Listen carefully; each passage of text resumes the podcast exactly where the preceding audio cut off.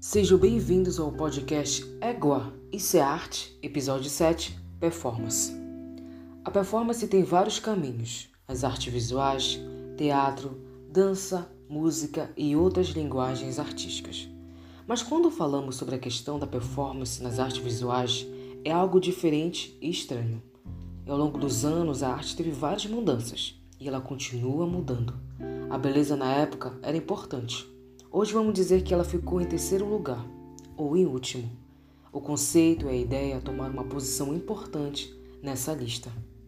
A performance teve seu surgimento em 1970, mas antes dela surgir, haviam duas formas de arte que foi essencial para a formação da performance. É a body art e o happening. A body art é aquela que usa o corpo, geralmente o próprio corpo do artista como meio. Desde o fim da década de 60, foi uma das mais populares e controvertidas formas de arte que disseminou-se pelo mundo. Esse trecho que acabei de ler para vocês é do artigo O que é performance? entre contexto histórico e designativos do termo. nesse episódio a gente vai tentar diferenciar tanto a body art como o happening e também como a performance. A tradução literal de happening é acontecimento, ocorrência, evento. Aplica-se essa designação a um espectro de manifestação que inclui várias mídias, como artes plásticas, teatro, arte college, música, dança e etc. A performance é o corpo, é a arte conceitual, são as palavras, é a simplicidade, é a dificuldade, é o clássico e o contemporâneo, é a dúvida, é a polêmica, é a performance. A arte performática se expandiu trazendo novos artistas, ideias, conceitos e polêmicas. Eu vou falar de três artistas que escolhi. O primeiro se chama Yves Klein. Ele foi um artista francês. O Klein começou a estudar judô, misticismo, espiritualismo e filosofia. Esses assuntos se transformaram em paixões duradouras e fonte de inspiração para sua obra. É muito importante ressaltar essa questão bem pessoal do artista, em questão de estudos, né, influencia também muito na questão do trabalho, né, da obra dele. Então, o trabalho que eu escolhi do, do Ives é bem interessante. Traz essa mistura tanto da body art como happening, também como performance. Né. O seu desempenho mais notório talvez tenha ocorrido em março de 1960, na abertura da exposição Anthropometries of the Blue Epoch em Paris, onde o Klein apareceu diante da plateia vestido de um fraque formal com uma gravata borboleta branca, enquanto nove músicos tocavam uma sua sinfonia Monotone Silence, que consistia de uma única nota tocada por 20 minutos, seguida de mais 20 minutos de silêncio. Ele comandava três modelos nuas, enquanto elas se cobriam com a tinta azul pegajosa, e imprimiu imagens de seus corpos sobre uma tela em branco. As modelos haviam se transformado, segundo ele, em pincéis vivos. Esse trecho eu tirei do site, né, chama artariff.com. É bem interessante o trabalho do, do Ives, porque traz essa questão da body art, né, a questão dos corpos dessas modelos nuas, e também né, desses músicos que também entram no trabalho dele, né, trazendo a questão do happening nessa questão também de como o rap também trabalha outra linguagem artística, que é a música, e a questão também da performance, como o artista também trabalhando né, nesse meio, né? Ele meio que guiava esses modelos né, no momento delas se pintarem com essas tintas e elas se posicionarem nessas telas brancas, né, usando seu corpo como fosse um pincel. Para Klein, a cor pura ofereceu uma maneira de usar a arte não apenas como uma forma de pintar um quadro, mas como uma maneira de criar uma experiência espiritual, quase alquímica, além do tempo, aproximando-se do imaterial, explica Carrie Berger, né, o curador também da, da exposição dele, né, do Yves Klein, que aconteceu faz um, faz um bom tempo, foi em 2010. Então é interessante essa referência também, essa relação do artista também com a cor, né? A gente vem trabalhando essa questão da cor Desde o início da questão das cores primárias, secundárias, terciárias, é muito comum as pessoas perguntarem, ah, porque a gente estuda, né? Essas cores primárias, secundárias, né? Tudo faz sentido na arte. Então, acho que o trabalho do Klein me lembra muito a questão do Van Gogh, do Claude Monet, dessa questão também do impressionismo, pós-impressionismo, até mesmo do fauvismo, porque isso é a questão muito fortemente também da cor. Ela também, mesmo do expressionismo abstrato, né? Essa questão também da tinta, das cores, dos pincéis, das pinceladas. olha só, a arte moderna relacionada também com a arte contemporânea. Esse trabalho do Klein foi de 1960, né? Então a gente traz várias vertentes da arte, né? A gente traz um pouquinho da body art, do happening e até mesmo um pouquinho da performance que ainda não estava nem surgindo, mas ela estava lá, né? Na verdade, esses dois, essas duas formas de arte, como eu falei, a body art e a happening, foram percussoras mesmo, né, para o surgimento também da performance. É super interessante falar sobre isso, né? Claro que eu acho que teve uma breve sensação que teve umas certas polêmicas, né? Comum na arte, né? falando também sobre arte contemporânea, é muito comum, mas sempre a gente tem que ter um olhar né, de uma opinião crítica construtiva através do trabalho do artista, né? não só lembrar, levar do lado negativo. Né? Muito comum a gente ver muito lado negativo, principalmente a questão da arte performática. Eu já vi muitas pessoas falando desse, dessa opinião negativa da arte performática. Né? Elas não buscam, de certa forma, a compreender o trabalho do artista. Nós, como público, também somos críticos, a gente deve ser um crítico construtivo daquilo que estamos vendo. Né? Cada um tem sua opinião, cada um tem sua formação também de opinião. Outra artista também que eu vou falar se chama Gina Pen, artista radical. Eu gosto sempre de dedicar uma palavra a um artista, né? Eu acho que o, o, o Yves Klein foi corajoso e para mim a Gina Pen, ela é artista radical. Ela nasceu em 1939 em Biarritz e morreu em 1990 em Paris. Cresceu em Itália, mas voltou para Paris para estudar em Escola de Belas Artes. Gina Pai foi pintura, escultura, fez instalação de vídeo e performance. No entanto, o trabalho que ressalta são as suas fotografias documentais de performances cuidadosamente ensinadas de autoflagelação. Bom, eu acho o trabalho da, da Pen bem radical, bem pesado, bem no sentido assim, acho que nem todo mundo teria coragem de assistir o trabalho dela, né, mesmo sendo ao vivo ou em vídeo porque ela trabalha muito essa questão de autoflagelação do próprio corpo, né? De, de autoferir o próprio corpo em relação a isso. Eu escolhi um dos trabalhos dela também, que é super interessante. E o tema que ela aborda também, na performance dela em geral, é, é violência da vida contemporânea. Não só da violência, mas também a questão pessoal dela. Ela trabalha também essa relação dentro das performances, de vídeo, instalações, enfim performance se chama Easion Sentimentale, de 1973. A autoflagelação é mais explícita. Uma sequência de fotos em que a artista é vestida de branco, com um ramo de rosas na mão e novamente utilizando uma lâmina de barbear. Efetua vários pequenos golpes sucessivos no antebraço e levanta um pouco a pele, passando as rosas vermelhas a ser brancas. Alguns elementos remetem-nos para a temática do Marte, né, que, vi, que viria a explorar mais tarde. A artista certifica, ela santifica-se. Né? Os golpes do antebraço são as escadas através da dor que o Marte tem de subir para se tornar o santo. É por isso que as rosas depois se tornam brancas. É o sinal da passagem concluída. Os grandes óculos escuros, né, que é o objeto habitual nas suas ações, separam-la do ambiente. Gina Pine não deixe a apresentação do seu trabalho ao acaso. Tudo o que ela realiza é cuidadosamente estruturado para que sua linguagem corporal diga exatamente o que ela quer que seja dito. Além dessa relação corporal, né, que ela fala dessa autoflagelação, dessa dor, desse pessoal, desse íntimo, ela também, também trabalha muito a questão política, né, questão social dentro do trabalho dela. Né, quando eu fui pesquisar a questão desses artistas que trabalham em performance, né? O, dela, o nome dela tava, em alta, né? Tipo, chamando atenção. Quem seria essa Gina Pai, né? Quem era ela? O trabalho dela me lembrou um pouco da Marina Abramovic, que já vou falar um pouco sobre ela. Só que, diferente da Marina Abramovic, a Gina Pai, ela entra mesmo assim profundamente no trabalho, na questão da dor, né, dessa autoflagelação, de ferir o próprio corpo, mas não com uma, com uma intenção de provocar o outro, mas de chamar a atenção do outro, do público, e se se perguntar o porquê de tudo aquilo, né? Por que a Gina está fazendo isso? Por que ela está se cortando, né? Por que as lâminas? Tem um trecho aqui que eu li para vocês, que é também de um site chamado Umbigo, onde eu acabei encontrando mais informações sobre a Gina. E ela fala assim, né?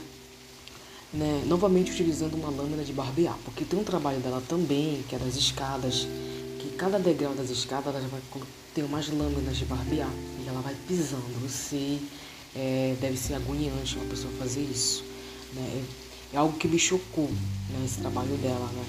Ela trabalha essa questão da dor, né? Algo visceral mesmo, é um trabalho da Gina Pen, né? Não só ela, mas como outros artistas que eu já ouvi falar, que eu já estudei também, trabalham bem profundamente a questão da dor, né? Cada artista, principalmente em questão de performance, eles trabalham suas vertentes, né? Seus temas atribuídos. Pode ser algo pessoal, ou algo que pode ser relacionado ao contemporâneo, violência, algo político, social. Então cada artista ele se vê numa vertente escolher um, um tema que eles gostam, de certa forma que eles podem se trabalhar né, durante a sua performance. Da, da Gina Pen é algo bem é, visceral, eu posso dizer assim. É algo que me incomoda, porque certamente eu não gosto de ver um pouco esse tipo de performance. Mas é o trabalho dela, é algo que também né, eu como é, pessoa que estuda a arte si, né, respeito o trabalho dela. Não sei se teria coragem de assistir o trabalho dela, né? Então acho um trabalho corajoso, né? E até mesmo é interessante, porque ela trabalha uma questão um pouco comum também, né? A gente vê um trabalho é, visceral, né? particularmente eu já vi por outros artistas, mas quando dei de encontro com o trabalho dela, achei super importante e interessante também de ser falado. Eu acho que nem todos já ouviram falar da Gina Pen, né? Muitos já ouviram falar de vários artistas que trabalham em performance, né? Como a Marina Abramovic, que eu sempre estou falando aqui no podcast. Mas o dela é a primeira vez que eu tive contato com o trabalho dela e que de certa forma me chamou muita atenção, né? Porque ela trabalha essa coisa mais explícita da autoflagelação, desse corte do corpo, da dor do meu corpo, né? Da, do corpo do outro, né? Quem está vendo está sentindo a dor também certa forma, e é bem interessante como ela trabalha essa questão também do corpo. E novamente a gente trazendo a questão da performance, da body art e também do happening, né? É, cada um, de certa forma, são três coisas, são três formas de arte, mas em, em um único ato praticamente, né? Que a gente pode também dividi-los. A próxima artista se chama Marina Abramovic. É uma artista performática que iniciou sua carreira no início da década de 70 tem uma, uma temporada do podcast que eu conto a tua história, que eu falo da história da Marina Abramovic, falo de algumas das suas performances, curiosidades, um pouco também da família dela, até mesmo de quem foi a Marina Abramovic, Abramovic quando era criança, jovem, adulta, e falo também um pouco da carreira dela. Seu trabalho explora relações entre o artista e a plateia, os limites do corpo e as possibilidades da mente. O trabalho da Marina é super interessante que a maioria deles tem essa relação também com o público, né? Diferente de alguns né, que eu acabei de citar. Do Ives Klein né? A gente pode perceber que tanto do Ives quanto da Gina, eles não focam particularmente na plateia, no público. Né? Já a Marina não, ela vem trazendo essa questão do público para dentro do trabalho dela. Como eu falei, no Conto da Tua História, eu falo de alguns trabalhos de performance da Marina que ela traz também essa relação do público e o artista, né? E o público e o artista tem essa troca também. O limite do corpo é essencial falar sobre isso, porque tanto a Gina quanto a Marina trabalham essa questão do limite. Né? Até que ponto posso o limite do meu corpo? Até que ponto eu posso ficar determinado temperatura? Né? Até que ponto meu corpo pode aguentar? Então a Marina sempre trabalhou essa questão também do limite do corpo dela. Né? E a possibilidade da mente, né? Não é só trabalhar a questão física. A Marina não é só física, a Marina também é, é mental. Nós somos mentais também. Trabalhar a questão da saúde mental. De que ponto a minha mente pode aguentar ou suportar isso, suportar essa performance?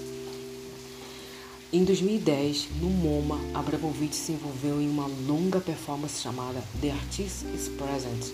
A artista está presente o trabalho foi inspirado por sua crença de que estender a duração de uma performance além das expectativas serve para alterar a nossa percepção do tempo e promover um envolvimento mais profundo na experiência. Sentada silenciosamente em uma mesa de madeira em frente a uma cadeira vazia, ela esperou enquanto as pessoas se revezavam sentando na cadeira e olhando para ela. Ao longo de quase três meses, durante oito horas por dia, ela encontrou o olhar de mil estranhos, muitos dos quais foram levados às lágrimas. Esse, para mim, é um dos trabalhos mais incríveis da Marina. Mais exausto, posso dizer, fisicamente e mentalmente. Como eu falei para vocês, ela trabalha o corpo e ela trabalha, trabalha também a questão da mente. Né? Essa foi uma exposição, uma retrospectiva da, dos trabalhos da Marina Abramovic. Eu falo também no, nesse episódio do Conta Tua História. São vários trabalhos da Marina né, sendo expostos é, nessa exposição do MoMA, mais um lá atrás né, que é especial, que está presente, onde ela senta, né, tem uma mesa, fica de frente com o público. É super interessante esse trabalho dela, muito bacana, até que um dado momento, né, quebra essa a regra de não tocar na artista, né? O público não pode tocar, apenas olhar para ela quando o seu ex-companheiro, né, amigo, né, o Lai, que eu também falo também no Conta da História, da Madame no podcast, né, senta, né, naquele mesmo espaço onde ela está e todo mundo bate palma, ela olha para eles, eles se emocionam, é o momento em que ela toca né, na mão dele. Acho que o momento mais emocionante da performance é isso, né? São pessoas que conviveram durante seu, sua vida, né, como um casal, né? E depois disso terminaram, continuaram a amizade, né? Ele volta e traz essa essa relação vívida, né, para eles dois durante essa performance que eu achei muito bonita, né? Esse reencontro deles dois, enquanto o público bate palma, eles vão as lágrimas eu achei super interessante né, essa relação deles, quando ela toca na mão dele e ele também toca na mão dela, né? Quebra aquela regra da performance dela. Eu acho super interessante. Ninguém poderia imaginar que alguém tiraria um tempo para sentar e apenas se envolver em um olhar mútuo comigo, explicou Abramovich. De fato, a cadeira estava sempre ocupada e havia filas contínuas de pessoas esperando para sentar nela. Foi uma completa surpresa essa enorme necessidade dos humanos de realmente ter contato.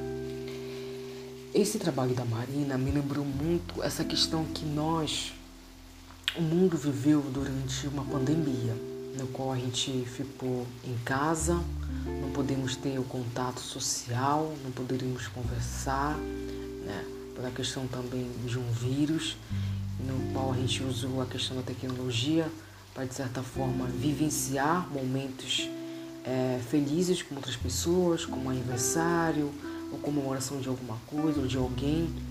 E a gente não poderia, de certa forma, abraçar essa pessoa pelo fato né, da questão pandêmica.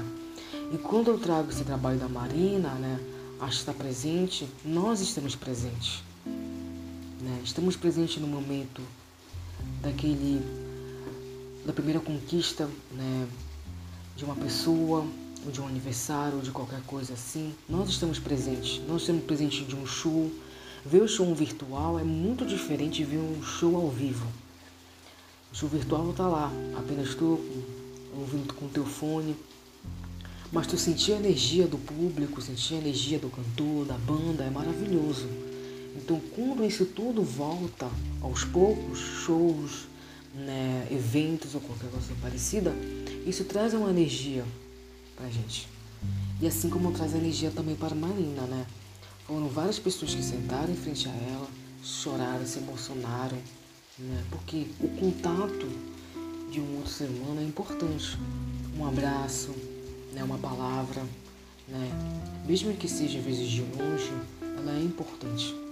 Então, esse trabalho da Marina me remete muito à questão pandêmica, né? Que ela traz essa, esses conflitos que a gente viveu né, durante dois anos praticamente de pandemia, que a gente não podia ter contato com as pessoas particularmente, né, pela questão de um vírus, e que hoje isso, de certa forma, foi mudando aos poucos, né, graças também à saúde, né, as vacinas também que são super importantes.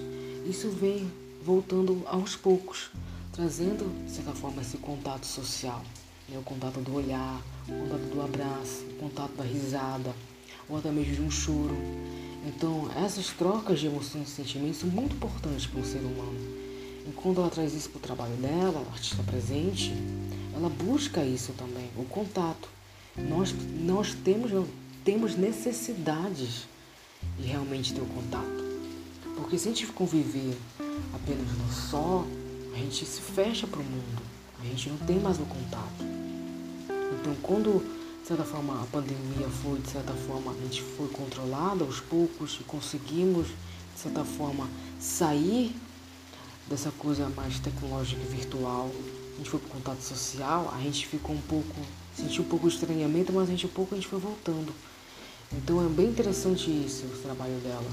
É muito importante. Agora que eu fui percebendo aos poucos, lendo o trabalho da Marina, né, voltando a ler, que eu pude encaixar essa relação da artista presente com a questão pandêmica, né?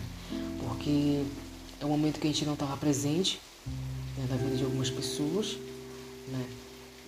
Então a gente volta a estar presente depois de dois anos. É super importante como a arte ela aborda a questão atual, né, contemporânea. Quer queira ou não, a, o trabalho dela não uma referência na minha vida, mas completamente esse trabalho tem uma referência para todo mundo. A arte está presente. Foi um ano cheio de desafios, alguns episódios estavam atrasados e também teve algumas mudanças, mas aos poucos tudo foi voltando ao normal. Eu quero agradecer a todos os ouvintes que estão sempre acompanhando o podcast. Eu quero agradecer a cada um de vocês. Eu tive a honra também de conhecer alguns ouvintes do podcast Você Arte.